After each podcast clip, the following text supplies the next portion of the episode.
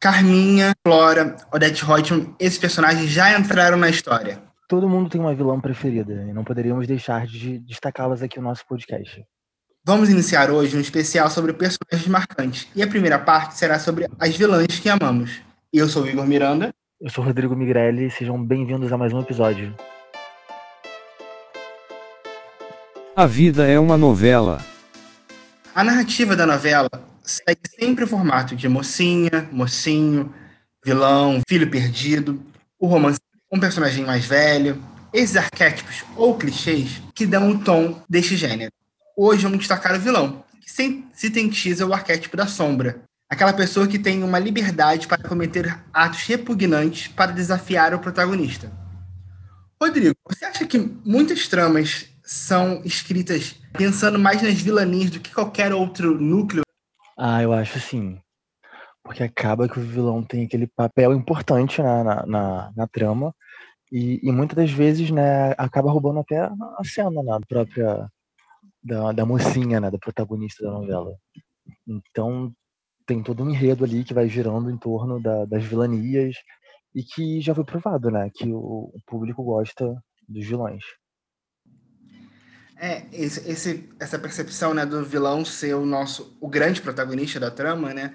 É visível quando você para e pensa na quantidade de vilões que passaram a ter. Eu vi um estudo, né, das 18 barra 9, né, de 1970 até 2015. É, foi feito esse estudo nesse período, né, de 70 a 89.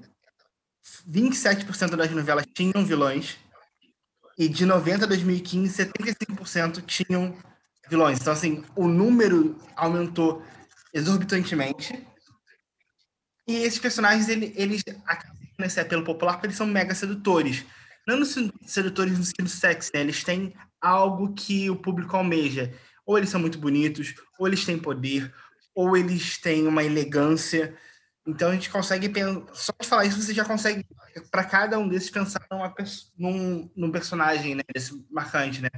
Então sempre esse vilão acaba sendo um, um, personagem até muito desejado pelos atores, né? Porque eles acabam ganhando mais destaque na trama. Tanto que, um exemplo, Cobras e Lagartos se lembra muito mais dos vilões do que das mocinhas. Eu, às vezes eu esqueço que a Mariana fez a novela. A Thais Araújo e a Carolina Dickman fizeram um papel tão bem nas vilãs que você esquece da mocinha. Porque é, tem essa, esse desejo de se tornar, ele não tem escrúpulo, né? Ele, tá, ele é livre para fazer o que ele quiser. Exatamente. E, e, o exemplo que você deu, né? De Cobras e Lagartos, você tem, né? Thaís Araújo e a Carolina Dickman. É, é, elas, né? Super bem produzidas, arrumadas e tinham toda aquela coisa do poder, né? E de conquistar lá o, o, posto alto lá da loja, que, enfim, onde rolava né, a trama. Então, tem, isso, isso realmente que você falou é muito verdade. É, essa, essa sedução, né?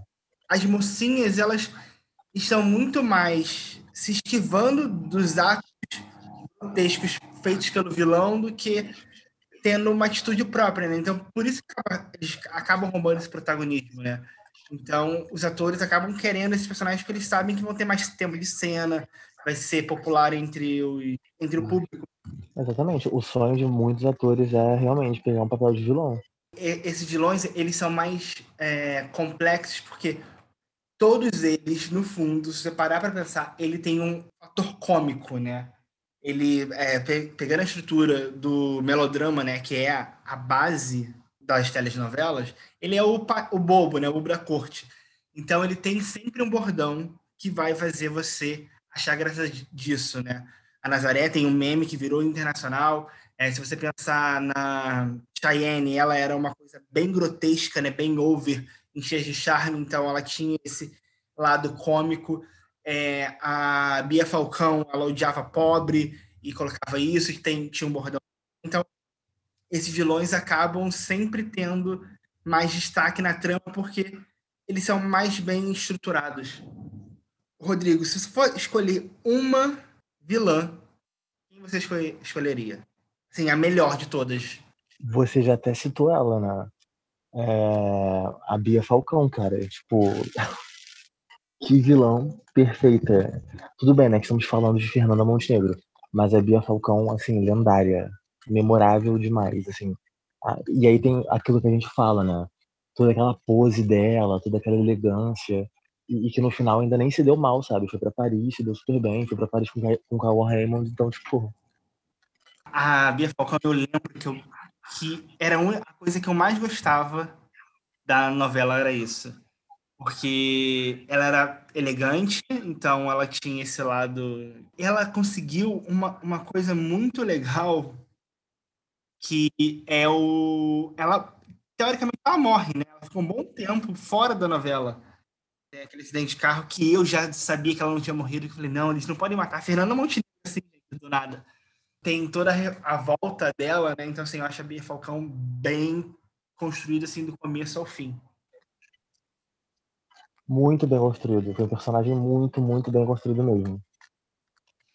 Eu, particularmente, é, acho que você, quem escuta o podcast com frequência sabe que eu sou muito fã do João Manuel Carneiro. E por este motivo, eu não vou escolher Carminha, eu vou escolher Flora. Porque eu acho que a, ideia, a proposta né, de a favorita, de você não saber quem é o vilão e quem é a mocinha, né? Você fica se não me engano, 50 capítulos assim, é, você vê como a construção das duas, né, foram muito bem feitas. Você sempre fica na dúvida, pô, mas isso é uma atitude que uma ou isso é uma atitude de uma vilã teria. E depois que ela vira realmente vilã, você fica, nossa, que mulher é, maléfica e ao mesmo tempo você fica curioso para saber o que ela vai fazer também, continuar o objetivo dela que é ferrar com a vida do Donatella. O que ela vai fazer para isso? Então, eu acho que a Flora e Patrícia Pilar também. A gente escolheu atrizes assim muito boas, né, para representar essa nossa escolha. Sim, a Patrícia deu um show né, nessa novela. E essa coisa, né, essa brincadeira de você não saber que uma hora você tinha certeza, não, é a Donatella. E outra hora você fala assim, não, não é a Donatella, é a Flora. E você ficava nessa até, de fato, descobrir que a vilã real da história era, era Flora. Então, assim, o trabalho da atriz foi extremamente impecável. Te deixou, na, na, sabe, naquela dúvida o tempo todo. E a construção né, dos personagens, realmente, foi muito, foi muito bem feita. É, e o, o João, ele fez isso tão mais, mais bem, né? Que eu revendo, eu acho que até citei isso aqui, eu fiquei um pouco na dúvida, tipo assim, pô, mas por que, ele fez ela fazer isso já que ela é vilã? Qual a necessidade de mostrar isso já que ela é vilã? E mostra que são personagens complexos, que é a vida, né? A gente tá numa fase do antigamente, né, na década de 70, se pegar na fase da década de 70, elas eram muito mais é, romances, né? Então, eram muito mais ficção, sempre tinha aquela construção de final feliz e tal. É, depois a gente passou por uma fase mais realista, né? Vale tudo e tal, que fala de corrupção e tal. E agora a gente tem, tem uma, uma missão, né? A telenovela tem a missão de mostrar a realidade como ela é. Então, é, os personagens de vilões estão cada vez mais bem trabalhados, né? Para eles poderem ter algum. O povo se, se identificar, né? Tipo, pô, eu acho que eu faria isso nesse momento. Acho que faz sentido ela tá fazendo isso é, para poder é, conquistar esse público que foi mudando, né? o público de novela muda, né? Como qualquer público de qualquer é, gênero literário e artístico, ele vai crescendo e vai mudando. Mas essa adaptação né, para vilãs cada vez mais realistas, você para e pensa, hum, é, ela talvez faça sentido, é cada vez mais perceptível. E eu acho que também gera um pouco de falta de popularidade desses vilões, né? Porque como eles são mais reais, eles perdem um pouco dessa sedução. Porque a gente gostava da Nazaré, porque a gente não é uma pessoa que vai dar facada nas pessoas. Sim, não é comum. Você conhecer uma pessoa que sequestrou um bebê, que deu facada no marido, é, tesourada, né, no caso. Ela era mais desejada por isso. A Laura, de celebridade também. A Carminha, tem um pouco disso também, porque ela, ela abandona uma criança no lixão, gente. Então, assim, ela foge um pouco da realidade. Então, eu acho que falta, às vezes, o, o autor pensar em trazer um pouco desse fanatismo, né? Desse, dessa fantasia do vilão ser fora da nossa realidade. Sim, e, e é isso que a galera espera de um vilão, né? Tem, é, é já teve outras novelas já por aí que tinham vilões, mas aqueles vilões assim. Ok, sabe? Aquele vilão que quer separar a mocinha do, do, da, do cara que ela gosta, e aí ela faz umas armaçõezinhas assim, meia boca e tal. E a galera não, quer ver trama pesada, quer ver sangue, quer ver briga, morte. É, é mais ou menos isso aí. O povo ama um quem matou, né? Assim, adora um quem matou, então. É, mas eu, eu honestamente adoro ter esse vilão sanguinário, né? É, é um momento de, de fugir da realidade. Inclusive, eu tô sentindo falta de, de, dessa desse mistério né, nas novelas, sabe? De, de, alguém que morreu, quem matou. Tá faltando. Tem tempo já que não, não rola, né? A gente já falou do papel social da ela de trazer debates que estão que estão em voga, né, que são necessários, mas é bom ter um pouco de ali a ficção e não é 100% realidade. Então, ter esse quem matou e o momento de discussão do da mocinha ou do mocinho e ter vilanias mesmo, assim, de abandonar a pessoa no lixão, matar a gente, é, falta isso. Eu acho que é um pouco de medo da percepção da sociedade, mas eu acho que a gente vê tanto problema aí, só ligar no jornal você vai ver muito mais morte que é bom ter uma morte que você consegue dar aquela uhum. sensação de resolução, né? Tipo, de papel social foi cumprido porque eu descobri quem é esse vilão aqui e às vezes ele pode ter consequências é em relação a isso. Né? É, eu não sei se você tem. se você vai concordar comigo. Mas eu tenho visto que ultimamente nas novelas os personagens, né, tanto os vilões como as mocinhas, estão uma coisa assim muito mais humanizado, né? Porque assim, ninguém é bonzinho o tempo todo, óbvio. Ninguém também é vilão o tempo todo. Só que essa, essa coisa assim, de muita realidade fica um pouco chato, porque a gente quer ver uma coisa fora da realidade também, sabe? Uma, é, a gente está assistindo um, um, um, trabalho de ficção. Então a gente quer um, ver uma viajada, sabe? Uma coisa que a gente não, não tá acostumado a ver também. Coisas que a gente já vê o tempo todo, né? No jornal, nos noticiários. É, e é aquilo, né? É, é aquele combinado, né? É, tipo, se está combinado que ali é uma ficção, você não está expondo a realidade 100%, ok, você consegue entender, mas tem muitas novelas que batem nisso, né? De mostrar a vida como ela é, né? É, acaba ficando um pouco. Às vezes, novelas muito boas, mas é, os atores são ótimos, bem estruturados, bem escritas. Mas eu acho que só ter novela assim é prejudicial. Por exemplo, Hoje é Dia de Maria é uma série completamente fora da curva. Você compra aquela história. Você sabe que ali é uma coisa que não faz muito a sua realidade. Mas, claro, também não adianta você fugir da realidade e ser ruim. O Sétimo Guardião tá aí para isso, né? Exatamente. É. A novela fugia da realidade e era uma bosta. Ali deu uma viajada, mas deu uma viajada, assim, demais. O, o autor que fazia, mas isso era o Silvio de Abreu, né? Ele é... Gilberto Braga também gostava de vilões. O, o vilões maus, assim, tipo... Matar pessoas, né? O João Manuel tem, mas é aquele vilão que só quer acabar com a vida do, da pessoa, mas não, não mata ninguém, não é tão maléfico assim, né? É verdade. E, e a gente estava comentando, né, que dessas novelas. É... A gente botar esse exemplo, né, de quem matou, de não sei o quê, de ficar aquele mistério. E também, assim, é... novelas que tem aquela coisa de de dar uma reviravolta, de, sei lá, aquelas paradas de é, senso de justiça, que a pessoa quer voltar, se vingar e tal. É, a última que a gente teve, né, que eu lembro, acho que foi a Outro Lado do Paraíso, né, que teve a história da Clara, é, a forma com que ela volta, né, enfim, volta rica, milionária, dá volta por cima. Eu também gosto desse, desse, desse enredo aí. É, eu, eu confesso que eu também gosto, né?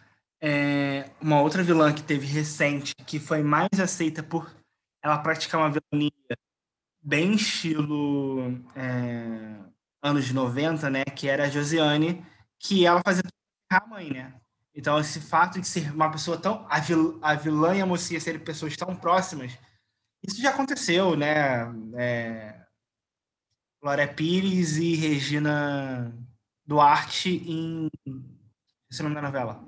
Então, eles pegaram essa trama, né? Aquilo que a gente já falou, são arquétipos que se, vão ser repetidos, é, são que a gente chama, né, aqui no Brasil mais popularmente de clichê, mas acaba dando certo, porque tem, pra, tem a jornada do herói tem, tem um livro que fala sobre isso, as, as mil faces do herói, né?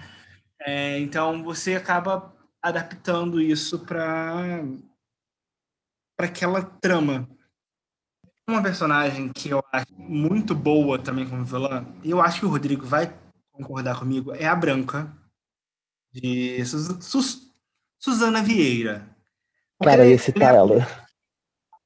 Aquele tipo de vilã que não faz esforço nenhum para ser vilã. Exatamente. Você fica na casa dela no Leblon, maltratando a filha. É... E ali, ela tá ali plena, tomando um suquinho. Eu acho perfeita, porque é aquele distanciamento da realidade, né? Ela é vilã, elegante, sedutora nesse sentido, né? Que ela tem poder. Então é engraçado que eu ia citar Branca, né? É, justamente por ela ser aquele tipo de vilã que ela não precisa matar, ela não precisa fazer nada, mas ela é uma, uma pessoa muito é, amargurada, ácida, é, maltrata, né? A, como você falou, a filha. E, o engraçado de tudo, né? É que ela sempre faz as reuniões na casa dela e sempre, assim, para se autoafirmar, para falar sobre ela, que era narcisista também, para falar sobre ela, para alfinetar as pessoas. E ela nunca faz isso em nenhum outro local. Ela, tipo assim, ela usa a casa dela, o espaço dela, né, o, o, o castelo dela, para poder atacar todo mundo. Que ela não, faz, não conseguiria, talvez, fazer isso num bar ou na casa da, das outras amigas. Então ela usa ali a fortaleza dela para fazer tudo isso. É, é, a, é o egoísmo né, dela e é, ela está reforçando o poder que ela tem sobre as pessoas. Porque mesmo ela maltratando, as reuniões continuam acontecendo na casa dela, porque ela tem o poder de ter uma casa é, de proporções de realeza e ela convida toda, todo o elenco, entre aspas, né, para participar lá e eles vão com frequência. Então, assim, é uma contexto uma prova do poder dela em relação e da dominação dela em relação àquelas Sim, pessoas. É isso aí, é isso aí mesmo. Inclusive uma coisa que eu nunca entendi, ela não, ela é, não gostar da Helena, né? E isso ser super, sempre tá, é, sempre esteve super na cara. E, a irmã da Helena vivia enfiada na casa dela, gente. Inclusive escutava ela falar mal da, da própria irmã. É, é, é, aquilo típico do Manuel Carlos, né? Que ele, para movimentar o elenco, ele sempre escolhe um ponto e todo mundo vai para esse lugar para realizar. E não importa o que. É, Mulheres Apaixonadas, às vezes tem uma festa na casa da, da personagem Susana Vieira com, com umas pessoas do elenco e falam assim: gente, por que, que eles estão é. aí? Assim, não faz sentido nenhum, mas é uma conversa. Uhum. E é sempre o mesmo roteiro. Começa a falar da política, das coisas da atualidade, né, na época, no caso. E aí depois vai se encaminhando para outras coisas, assim, é sempre a mesma coisa. Eu também gosto, além desses personagens egoístas, né, que fogem da realidade, eu amo um vilão cômico, porque ele às vezes é muito melhor do que o alívio cômico da, da novela, né? E ele, ele é um vilão meio abestalhado, tipo o Dick Vigarista, né? Que ele tenta fazer as vilanias mas dá errado e acaba virando contra ele. Isso é bem mais comum na novela das sete, né? Porque é uma comédia, né? Comédia romântica. Então, a primeira coisa que eu penso é cheia de charme, né? A Cheyenne. E era muito engraçado porque ela tentava ferrar com as, as Três Marias, lá que eu esqueci o nome da, das personagens. Ela sempre se ferrava, né? Ela tentava usar um creme para elas ficarem feias, ela usava nela mesmo. É, essas coisas bem desenho eu achava incrível, incrível. Sim, eu gostava muito disso também. E aí, e aí chega naquele ponto que aí é um, é um vilão que tu não consegue não gostar. É, não tem como não, ter uma afinidade para essa pessoa, né? Tipo, porque é, é o momento mais engraçado da novela. E isso é bem parecido também com os vilões de novelas infantis, né? eles sempre acabam, as crianças acabam sempre desvendando o mistério deles antes, e ele acaba se ferrando. Isso em Chiquititas, é... Sim. Carinha de anjo. Tem Diário de Daniela, Cúmplice de um Resgate. Tem um vilão que acaba, acaba sendo prejudicado pela criança e fica mal, porque é uma criança. Normalmente esse vilão é um adulto, né? É uma criança, descobriu o vilão dele. Acho isso incrível. Um outro que um outro tipo nós brasileiros amamos são os vilões de novela mexicana, como Não Amar, Usurpadora.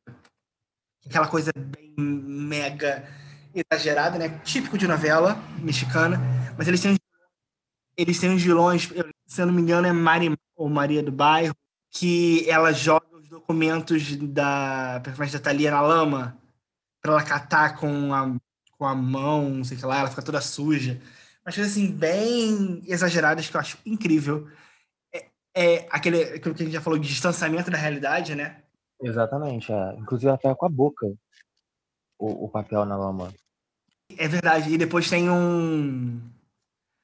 Agora eu não lembro qual das Marias que a Thalia fez, mas aí tem um momento de quando ela fica rica, né? Ela faz a vilã pegar uma, as pérolas com a boca, né? No, também na lama.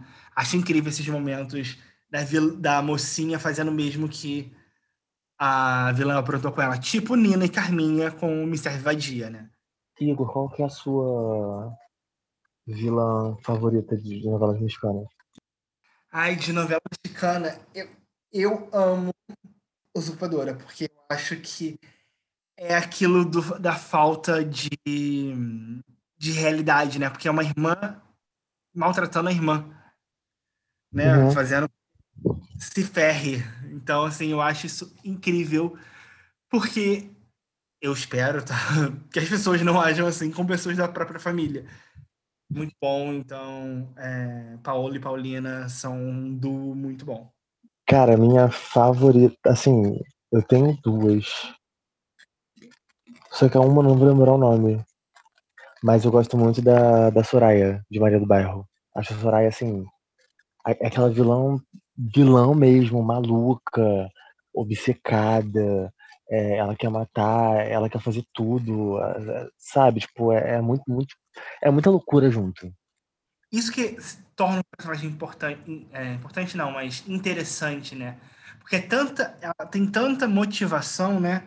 Que você fica, pô, ela não é só uma pessoa que tá, que é o problema do protagonista, né? Que só tá esquivando do, que o vilão fez, né? Ela tem a motivação dela, ela quer conquistar a empresa, ela quer roubar o filho, ela quer roubar o marido, ela tem uma motivação que vai fazer com que ela faça tudo que for necessário para ferrar a pessoa, né? Exatamente. E no caso da Soraya, é, é, são vários momentos assim, porque a Soraya, ela não quer só se vingar, tipo assim, ela se, quer se vingar, né? Obviamente o tempo todo da, da Maria do Bairro, mas ela ela foge da própria morte, ela quer seduzir o, o filho da, da Maria do Bairro, tá, enfim, quando descobre que ele é filho dela, ela quer o, o, o marido da, da Maria, ela depois sofre um acidente, fica paralítica, fica sem andar, mas aí nesse mesmo momento ela já tá dando um golpe numa outra família. E assim, ela não, não para em momento nenhum. Tipo, ela tá toda ferrada, toda destruída, mas ela tá ali fazendo vilania atrás de vilania. Não, e isso no intervalo de uma novela, né, gente? Vamos lembrar disso. Ela acontece tudo isso com ela. E uma novela. E muitas vezes o mocinho só fala o quê? Ele casa e tem filho. É a motivação dele. É isso aí. É, por isso que a gente escolheu esse tema, né, de vilões que amamos, porque tem coisa para falar sobre eles. Eles têm uma motivação, eles... É, Laura, de celebridade, ela queria vingar a mãe porque a, roubaram os direitos autorais da música sempre vai ter uma motivação maior para poder ele fazer aquilo. Eles são muito mais focados do que os mocinhos que estão ali vivendo a vida dele e muitas vezes atrapalhando a vida do vilão. Exatamente. E, e a, a Laura, né? Eu acho muito, muito legal a, a parte, apesar de eu gostar, eu gostava da Maria Clara, óbvio. Mas é muito legal a parte que ela chega lá, consegue, ela toma tudo da Maria Clara. Então, tipo assim, acende um brilho na personagem e, aí muda tudo, né? Estética, figurino, tudo, fica tudo muito mais na. É, como a gente fala? sofisticado. Mesmo ela não tendo nada de sofisticação. Mas, assim, dá um, um, um up, assim, no personagem. É aquilo que a gente começou o programa, programa falando sobre a sedução do personagem, né? A Laura começa com a sedução dela, é muito mais sensual, né? Porque eram os momentos tórridos dela com o personagem do Márcio Garcia, né? Então era bem sensual. E depois ela um atrativo de poder, né? Ela tem, ela é dona da empresa, ela usa roupas sofisticadas, então é, é aquilo que continua te motivando a se interessar pelo personagem porque ele tem esse momento de sedução com o telespectador. Sim. Rodrigo, agora a gente já falou um pouco várias, a gente até falou as nossas favoritas, mas qual é a sua cena favorita de alguma alguma, qualquer uma, pode ser da primeira novela até a novela que está no ar agora, agora é reprise, né? Então, a última novela que foi ao ar, é, de qualquer horário, qualquer emissora, qualquer nacionalidade. A cena favorita é a cena de celebridade, quando a Maria Clara vende né, a casa dela e o comprador tá lá né, para receber as chaves e tudo mais, e aí aparece a Laura, mostrando que ela era a verdadeira compradora. E aí fica aquele climão assim, né? Meu Deus, como é que como é que isso aconteceu? Com que dinheiro que ela comprou isso aqui? Eu acho a cena assim fantástica. Ah, não, é muito boa. Eu amo, eu amo celebridade, né? Já fiz um episódio sobre isso e eu amo como eles construíram a Laura, né? A minha cena favorita porque é quando o vilão tá sofrendo, mas é ele tá sofrendo na mão de outro vilão, então eu acho interessante.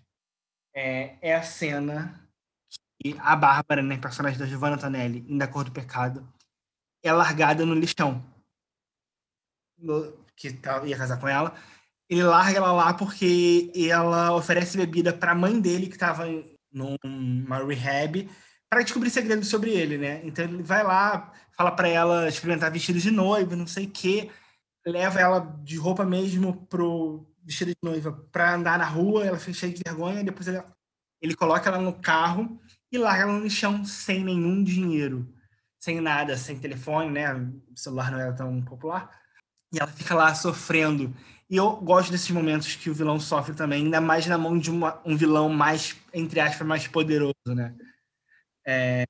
Sim. E depois ela, claro que ela tem um momento de vingança, ela faz ele sofrer também, ela larga ele de cueca no meio da favela. É... Então, eu amo esses momentos de vilão sofrendo, mas criando aquela chama de como ele pode ser pior. Exatamente. engraçado, não, não tinha lembrado da Bárbara.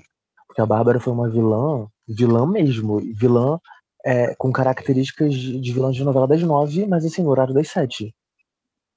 Dificilmente você vê uma vilã igual a Bárbara em novela, assim, é, das seis, da, da, no, no, horário das sete horas, né?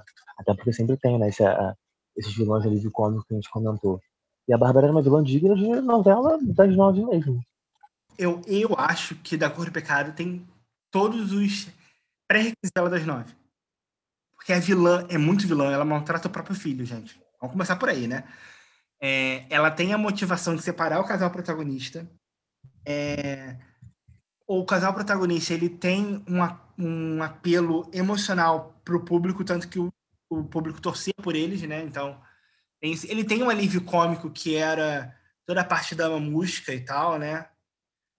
Tô falando, tem muita gente que não gosta, não tô falando isso, estou falando que ele tem esse alívio cômico. Então, e ele é muito bem construído. Parece muito uma novela das nove que sempre tem essa é muito mais bem trabalhado do que algumas novelas das sete, né? Que é mais para ah, aquela novela que você está assistindo enquanto janta, então só tá ali passando, você não tá prestando atenção. Agora o Pecado tem vários pontos muito bons. Inclusive, né, a Giovanna Antonelli como vilã ficou assim incrível. Queria ver ela de novo como, como vilã. É, ela foi um pouco de vilã na regra do jogo, né? Como a Atena, mas era um vilã meio flopado, porque a novela foi flopada. Cara, essa eu nem assisti.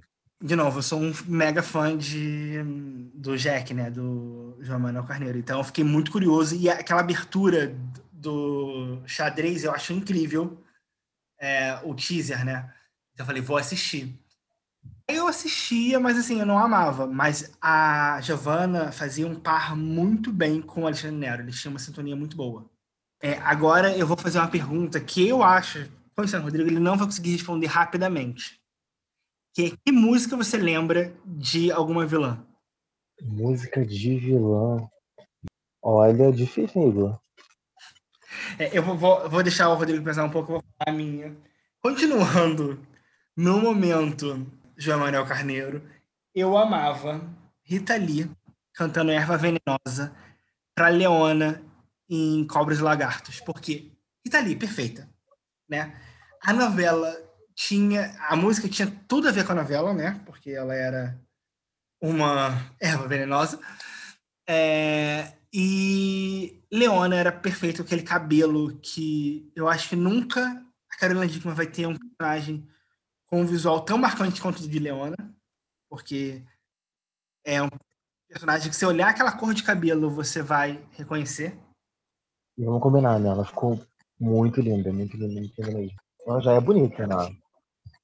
Sim, sim. E era, era diferente, né? Era, era uma coisa que ela já era bonita, mas foi um baque, porque era diferente do um pouco dos personagens que ela fazia, né?